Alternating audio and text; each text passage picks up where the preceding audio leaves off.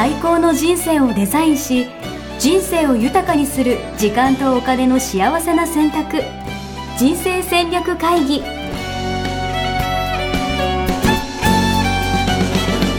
の番組は将来の仕事やお金人生にもやもやと不安を抱えている皆さんに元資産運用のプロキャリアとお金の戦略を同時に考える人生デザインコンサルタントの高頃もさあやが過去5年間延べ1700人の人生を望む形で豊かにしてきたメソッドを時間とお金の選択という切り口からお伝えしてまいります皆さんおはようございます。おはようございます。ミッションミッキー人生デザイン研究所の高頃正也です。75キロ応援足です。え、75? いや、気づいてくれましたか？ついすにごくないですか？大台に来てきましたね。え75ーキロ台まで来てますんで。えーもう2キロ？いっぺんに？そうね、私も伊達にやっぱダイエットしてないんで、やっぱそろそろ頑張ろうかなと。ちょっとだ、ちょっとプチ断食してみたりとかね。あの、やっぱりえー健康には気をつけてるんで、私も。うん。いや、はいすごいですね。やればできるじゃないですか。やればできるということで、今その、だから100チャレでダイエットやってて、あの、なるほど。そう、1月中にその76キロ台になるみたいな目標でやってたんですよ。だからやっぱ、うんやっぱなんか成果出す出しとかないとね、なんかうんうん。示しがつかないなというプレッシャーがありまして。なるほど。言い出しっぺですもんね。そうです。72キロ目指して頑張っていきますんで、よろしくお願いしますなる。ほど。はい。じゃあ、あの、今日はそういうことで、はい。健康に、あの、えー健康の専門家のお二人を今日実はお招きしてるんですよね。お健康の専門家のお二人、ゲストがいるんですもんね、今日。そうです、そうです。はい。ゲスト。はい。あの、えー JDS で、えーウェルビーイング講座というのを、あの、開催今度するんですけれどもウェ、ルビーイング講座。ウェルビーイングって、だなんか健康みたいな話なんでしたっけ？よりよく生きるみたいな。はい。あの、ウェルビーイングって、あの、体の健康と心の健康と、えー両方含まれている言葉なんですけれども、うん。あの、心の健康の方は、うちは、えー中庸思考ということで、えーはい講座あるんですよね。うんうん。はい。えーで、あの、体の方の健康の部分がなかったので、うんえーウェルビーイングというタイトルで、えー主に体の方の健康について、えー高めていくっていう講座なんですけれども、いいですね。これもう始まってるんですもんね。うん、あの、一期が、えー始まったところはですね、うん、すごい。で、うん今回はそのはい先生が、先生がおはい二。人来てえーくれています。うわちょっとなんか耳が痛い話になりそうな感じでして、ドキドキしているんですけど。はい。そうですね。あの、健康こそね、知識が大事ですので、はい。はい。じゃあ、ちょっとご紹介したいと思います。はい、お願いします。はい。えーっと、ウェルビーイング講座の講師をしていただいてます。えーえー佐藤佐藤さんと、あの、佐藤佐藤こと、えー中本さとみさんですね。あと、えー土屋真奈さん、えーというお二人に、えー今日来ていただいてます。よろしくお願いします。はい。よろしくお願いし。ます。おはようございます。よろしくお願いします。はいじゃあ、ちょっと簡単にお二人から自己紹介をお願いしたいと思います。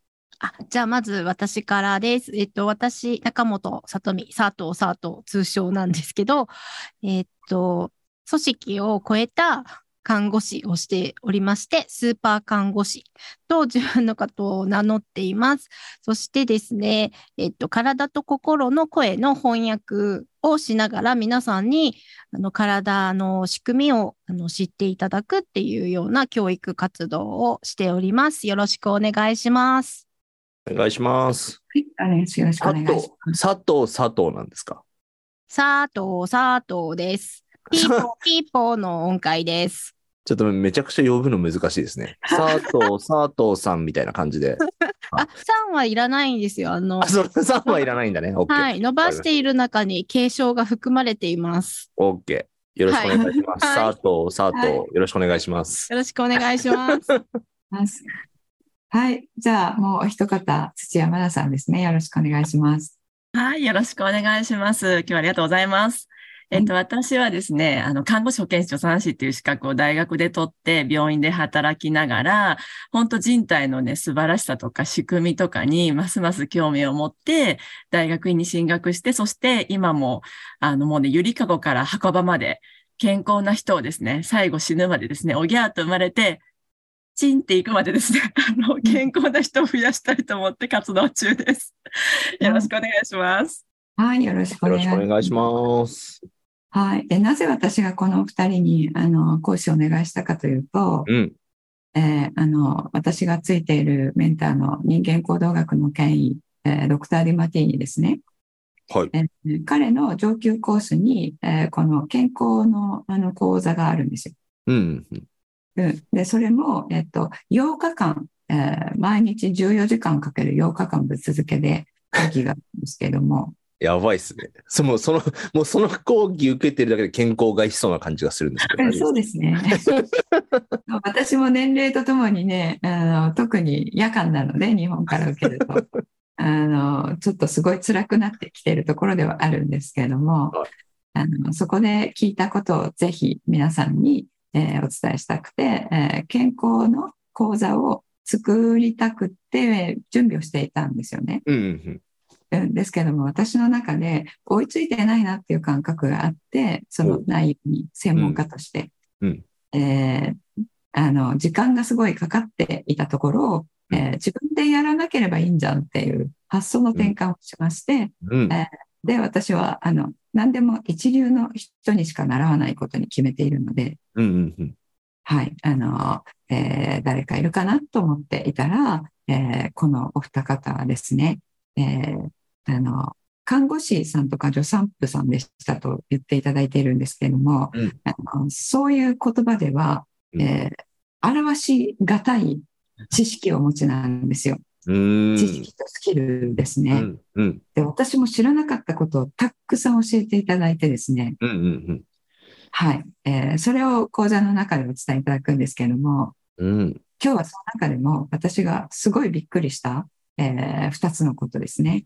おえー今日とあの今回と、えー次回2回に分けまして、えーうん佐藤佐藤とマナさんとあのにね、えー教えていただきたいと思っています。いいですね。すごい楽しみ。よろしくお願いします。はい。やすしさんはちょっと怒られるかもしれないけどね。はい。ちょっとあの、ドキドキ、心強く、はい。健康害さないように頑張りたいなと思います。はい。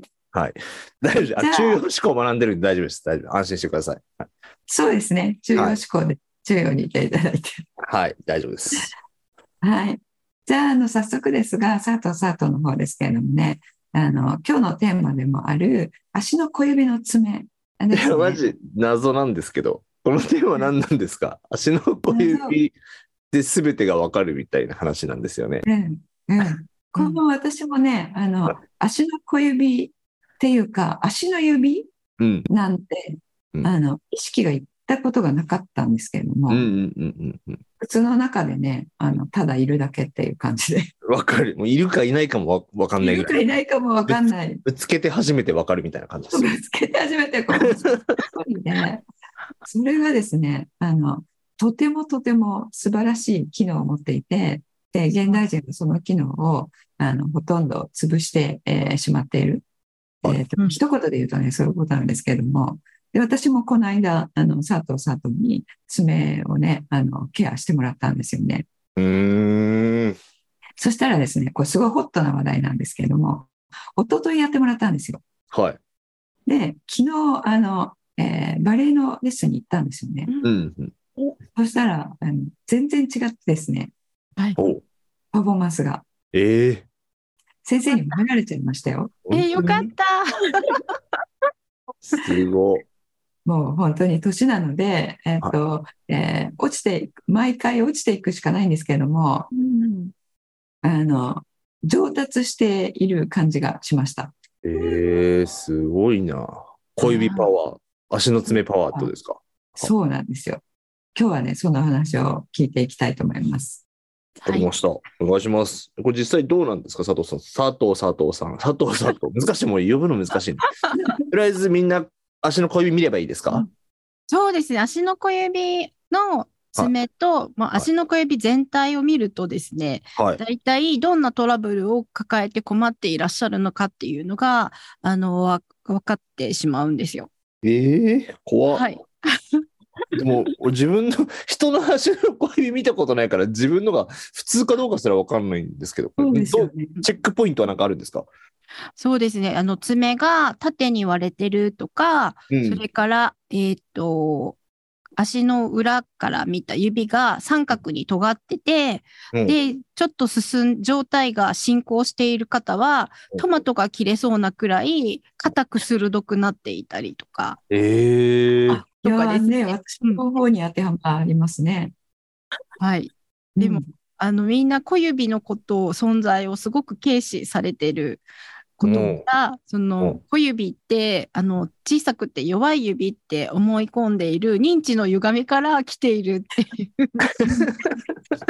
う ん ということも言えるんですけど、まあ、あの、うんその通りで体に対しての認識が間違っていると、そのように体のことを扱ってしまって、結果ですね、こう背骨からの軸っていうのは小指側なんです、外側なんですけど、あの、その外側をちゃんとこう軸として使ってないので、不安定になっていて、その結果、いらないところに、本当は力入れなくっていいところに力が入って、あちこち動きがギクシャクしちゃったりっていうようなね、ことが起きてます。なので腰が痛いとか、なんか首が痛いとか、まあいろんなご相談を受けたときに、うんなんか聞いてるとだんだんその人の小指がなんかこう浮かんでくる感じ。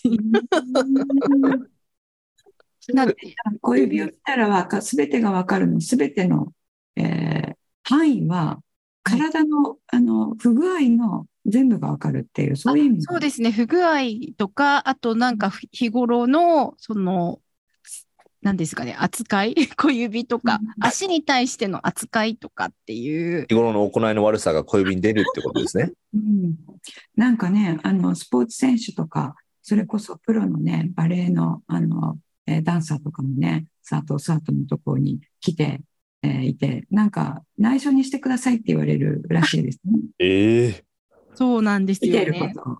はい。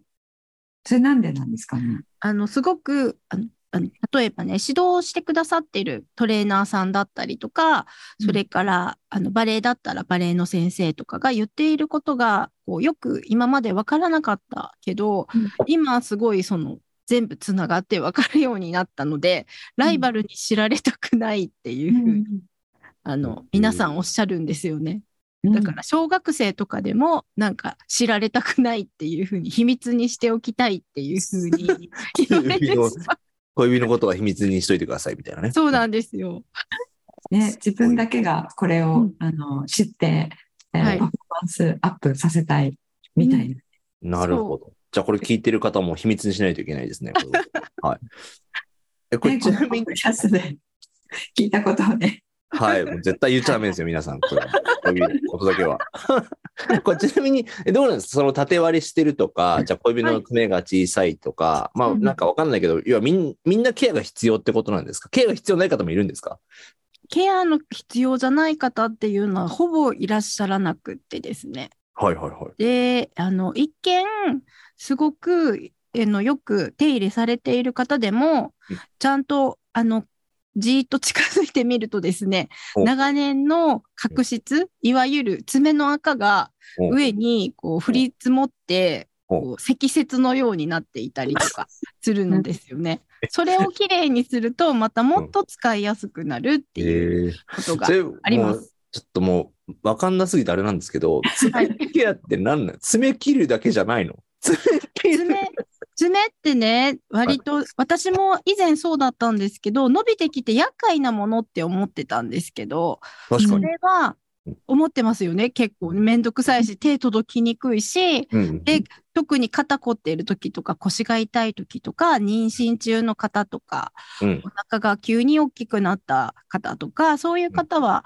あの、本当にちょっとね、大変な思いされることあると思うんですけど、うんうん。あの、骨を延長しているもので、あと骨のうんなんていうんですかね、旅行の時のツーガイガイドですかね。旗を振って、こっちに来たら楽になるよ、みたいな、うんガイドさんのような役割をしていて、うんものすごく、あの、大切な役割してるんですよね。うんうんで、えっと、小指の爪っていうのは特にその中でもあの軸なので、軸って何をしてるかっていうと、地球で、この重力のある地球で暮らすときに、私たちの体って重さは地球が引き受けてくれてるんですよね。うんうんなので、この地球にちゃんと重さを伝えてくれて、地球に引き受けてもらってる間、私たちはすごく軽く、楽に、いろんなことの仕事もバレエもスポーツもパフォーマンスが向上するですけど、うんこの地球との通信っていうか、橋渡しをしてくれているのが小指の爪っていうことにえなります。ーなるほどね。うんいや、面白い。えーさっきのケアの話で言うと、うんね何してる？爪切る以外何かしあすることあるんですか？爪をマッサージすればいいの？あ、じゃなくってね、そのマッサージだけでは全然ダメで、その降り積もっているはい赤を、あの取ってあげて、お軽くしてあげる、重荷を下ろさせてあげてお、で、少しでも成長するのを助けてあげたりですね。私たちがやってるのは爪を育むっていう、育てるっていうことをやっています。えーえ実際、さやさんどんなことしてもらったんですか？爪のケアって。あのね、歯医者さんが使う、あの、ドリルみたいなのあるじゃないですか。ほうほあれみたいな、あの、グッズをう、んその、先っぽが違う種類のを20個ぐらい持ってらして、それをね、そのドリルみたいな先っぽにこう、なんかこう変えて、ギーって爪を、う。え痛そ痛くなかったんですよね。想像しただけでもうやりたくないんですけど。痛痛くないんだ。全然痛くはなくて、その、さっきおっしゃってた、えっと、爪の厚さだと思っていたのが、うんうんうん。爪の厚す、あの、もともとの爪の厚さではなくて、うんなんて呼んでましたっけ？爪の、爪の厚厚みとかうんだけじゃなくて、えっと、角質が積もってる。角質が積もってる。まあ、とにかく、あの、いらないもの、うーん。いらなくて厚くなっちゃってるんで、それを上にこうかぶさってるものを、うんそのドリルみたいなもので取ってもらったんですよ。ええそうなんだ。すごいな。なんかでもドリルっていうと怖い感じするけど、うんうんうんうんなんか電動の、電動のヤスリなんですよ。ブラシみたいな感じ。うーん。綺麗にしてあげる感じうん。うんうんうんうんうんだから全然怖くない。なるほどね。むしろ気持ちいい感じかも。すごい。え実際でもそれって、なんだろう？自分でもケアできるもんなんですか？えっとね、電動の、電動のヤスリはちょっと自分でやるのは難しいですけど、うんうん。私たち、こう、ちゃんと、こう、ケアできる人が整えた後は、うん。電動じゃないヤスリを使って、うん。あの、育てるようなケアをみんなね、していただけるようになるんですよ。うん。が爪切り使わなくっても、ケアが、は育てるケアができるようになるええ感じですね。いや。まあ爪を育てるっていうその概念がね、まあ、ちょっとないというか、すごい楽しそうだなと。だから、さっきの何、爪が割れてるみたいなこととかも、ちゃんとケアすれば戻っていくっていうことなんですかね。あ、そうそう、あの、爪が割れてる原因の多くはうん、爪で立っちゃっているんですよね。で、私たちは、そう、私たちは指とか、あの、足の裏の皮膚とか、あの、指の裏側の皮膚を使って立ってる、皮膚と筋肉使って立つですよね。うんうん。で、爪で立つ動物もいるんですよ。馬とか。はいはいはい。ね、爪で立ってるじゃないですか。爪立ちしてる。うんけど、小指が縦に割れてる方っていうのはね、小指の爪で、爪が指がね、小指が横に倒れた状態になってしまうような使い方をしていて。爪で立ってるんですよね。うんで、爪の横、横だったり、結構真ん中あたりがうん真っ二つ割れてたり、うんで、小指がしっかり寝てしまって、うん。で、お隣さんの息の下に入り込むみたいな。なるほど。形にな立ち方に癖がある感じになっちゃってるってことなんですかね。あ、そうですね。うんうん立ち方とか歩き方とかうんの癖が入っちゃってるうん状態に。なるほど。それも、だからその爪のケアをすると、その立ち方とかうん歩き方も変わってくるっていうことなんですか、あ、そうなんですよ。歩き方とか、なんかこう姿勢矯正とか、あの、んいろんなことをね、されてる方いらっしゃるんですけど、うんこの軸でもあり、そして地球とね、うん接点、地球との接点である足をちゃんとケアしないままでやると、すごいもったいないんですよ。えー、なるほどね。姿勢を変えれば足が良くなるってわけじゃないってことなんだ、じゃあ。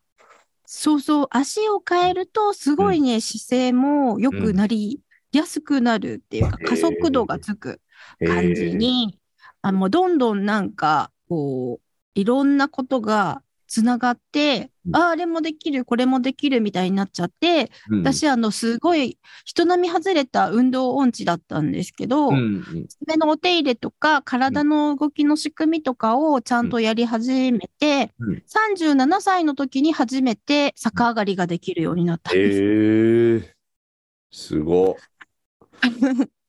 もっと早く小学校の時に知っていたら、こんな運動音痴にならなかったのにってい。う感じなんですけど、でもまあこの欠落感があったからこそ、落ちこぼれの欠落感があったからこそ、多うん分体のことをしっかり学ぼうっていうことにつながったと思うんですけど。さすが。いいですね。これちなみに、でもこれ聞いてくださってる方は、その爪のケアとか興味持ってる、持ってきたんじゃないかなと思うんですけど、私もちょっと小指大事にしようかなと。でもちろんね、佐藤佐藤さんのところに行くのももちろんそうだけど、なんか今すぐできることとか、できる、なんかうん。あるんですか？セルフケアみたいな感じでできることとかなのか。えっとね、靴のサイズをしっかり合わせていただくっていうことが、まず一うんつありますかえね。靴を買うときに荷物を下ろしてから、うん。靴のサイズを選ばないっていうえ？ことで。荷物を下ろしてから靴のサイズを選べるってこと、あら、それはダメで。え？普通、靴屋さんに行くとうん、あの荷物を下ろしますよね。それは下ろすでしょ荷物。置かせてもらいますよね。はい。そうするとですね、はいあの、きっと、こうそういう方って、執事がついてきてくれるとか、ボディーガードがついてくれててう、んスマホしか持って歩かないっていうような方は、それでもいいですけど、お財布の小銭がうん。ポケットに入っていたりとかうん、なんかハンカチ入ってたりとかするだけでですね、私たちの足の大きさがちょこっと変わるんですね。えそうすーると、そうするとね、うん。こう、靴に圧迫されて足の形が変わっちゃってうん、で、足の持っている力が発揮できなくなっちゃうんですよ。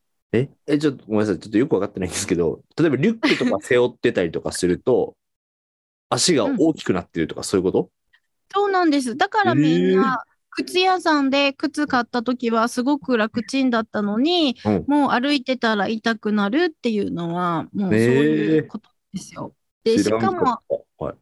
そう、しかも歩くときって、片足ずつに重さがかかるんですよ。だから、うん片足ずつ大きくなるんですけど、で、うんまた、足って左右対称じゃないのが普通で、うんうん。あの、足の大きさも長さも幅もうん違うものなんですね。うん使い方の癖で、どんどんそれって、あの、強くなっていくんですけど、うんまあ、既製品を私たち買うっていうことするから、うんもちろん自分の合ったものじゃ、まあ、最大限自分に合うようにはするけど、うん。手ぶらな時の足、そしてなんかちょっとその場で足踏みしたぐらいではうん。わからなくなっちゃうんですね。本当の大きさが。あの、へー。歩く時の、動く時の大きさが。うんうんなので、ちゃんと、あの、荷物を持って、いつもより重めの荷物を持っている時に、うん。頭は高くしたまんまで、右に足を踏む、で、左に足踏むみたいな感じに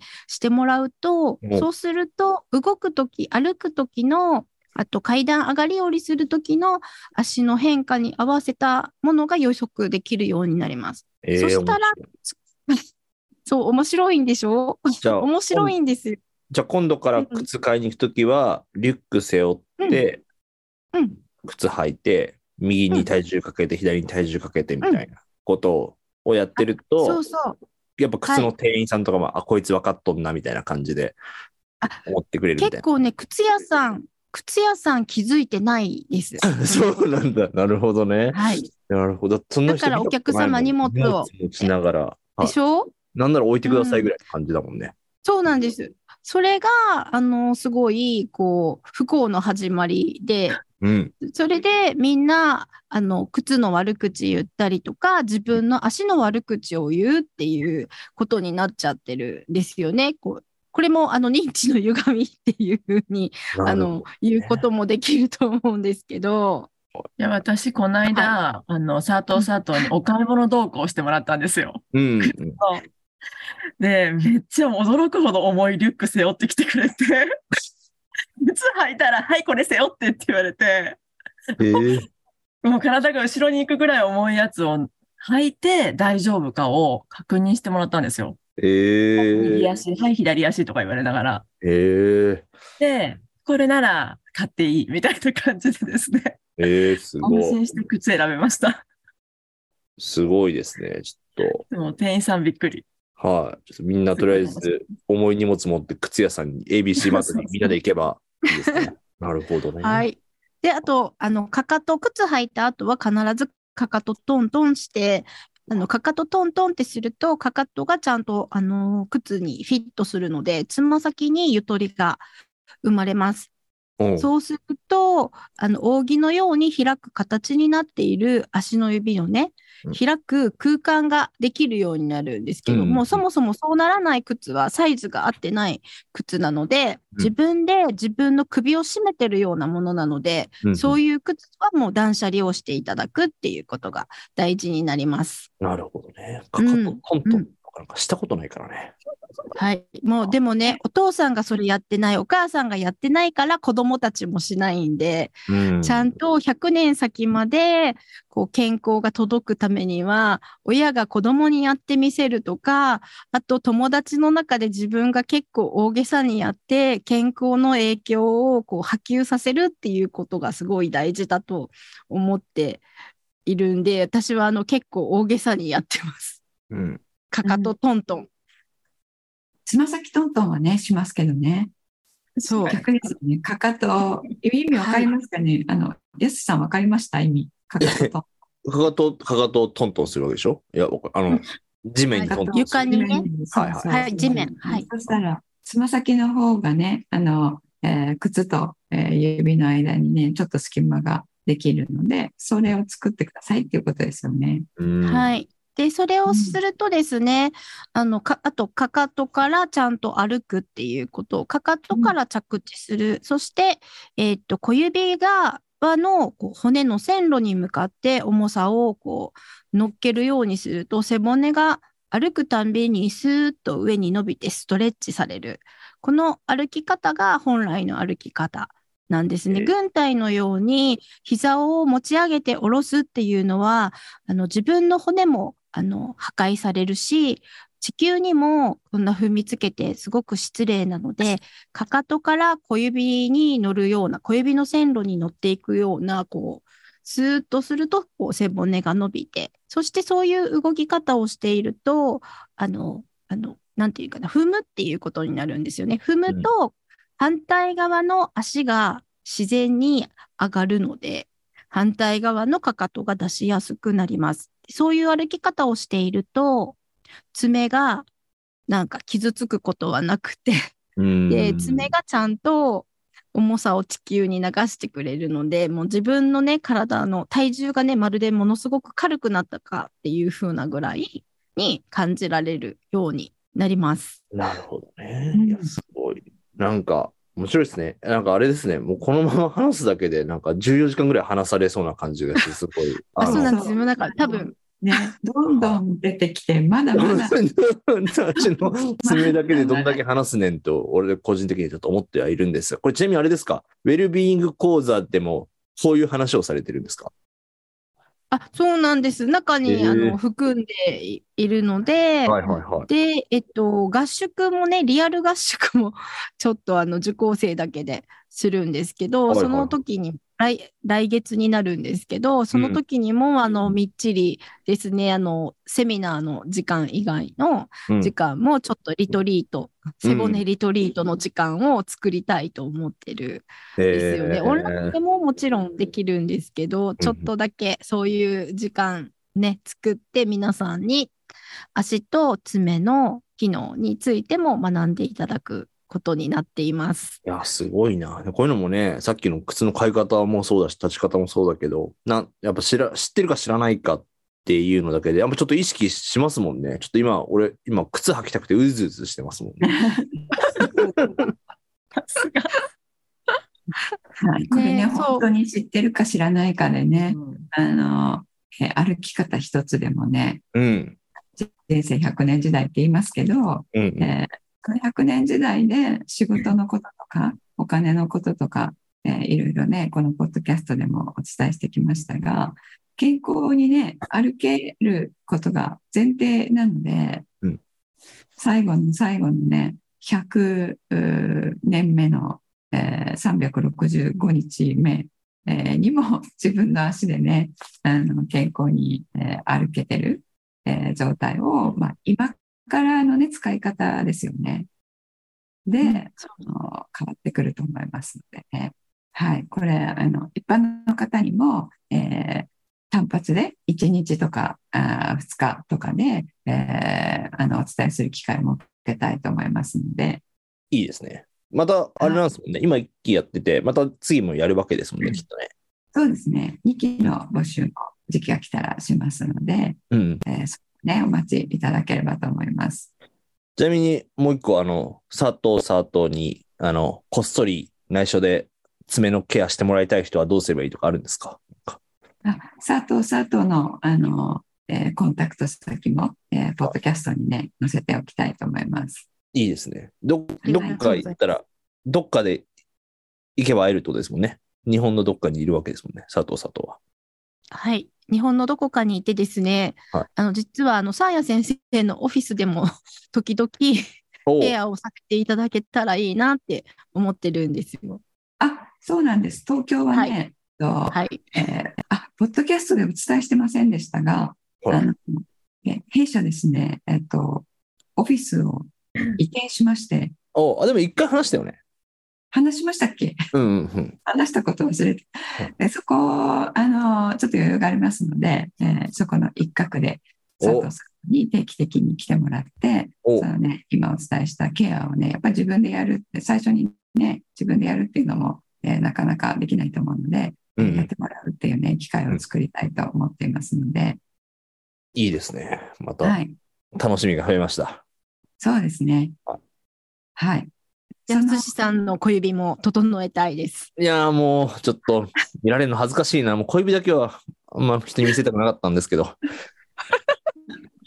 小指だけは、もう絶対、絶対なんか言われるもんだって、もう。あ、でも、あの、痛風なんかもね、えっと、足の指のケアでね、あの、良くなるって言ってましたもんねそう。ですうね。痛風、痛風もですね、うん足の小指と、あと乳首のケアをすると変わってくるんですよ。ケア。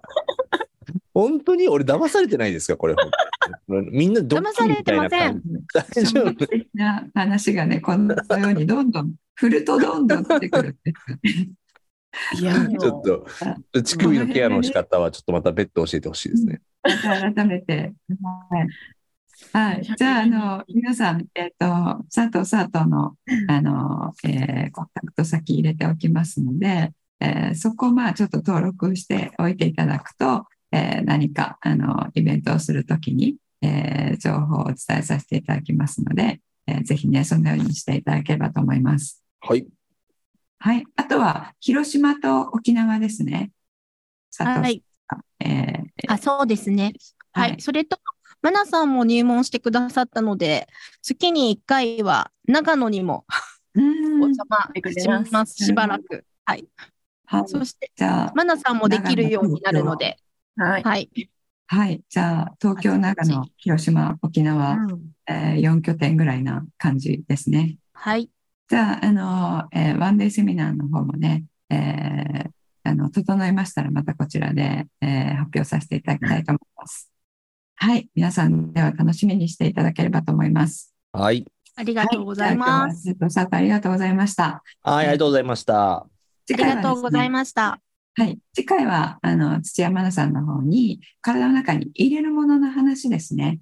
食料とか、あの、えーお薬とか、えーあそういったところのね、えーお話をお聞きしたいと思います。あ、絶対なんかまた怒られそうなやつだな。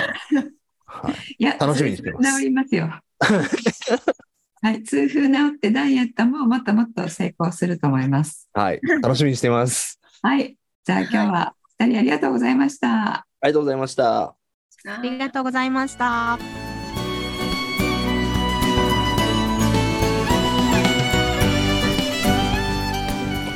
人生デザイン構築学校では通年募集を開始しました1日入門講座説明会。こちらにご参加いただくと、えー学校でどのような授業を受けることができるのか体験をすることができます。そしてカリキュラムはどのようなものなのか、えー中に入っている方はどのような人がいるのか、えーさらに卒業後の人生はどのような人生が待っているのかそういったことを体験学習そして説明を聞いていただくことができます。毎月2回ないし3回開催しますので、えーこれまで半年または1年待っていただいていた方もぜひ直近の入門講座説明会にご参加いただければと思います、えー特典もご用意しています、えーこちらで皆さんとお会いできることを、楽しみにしております。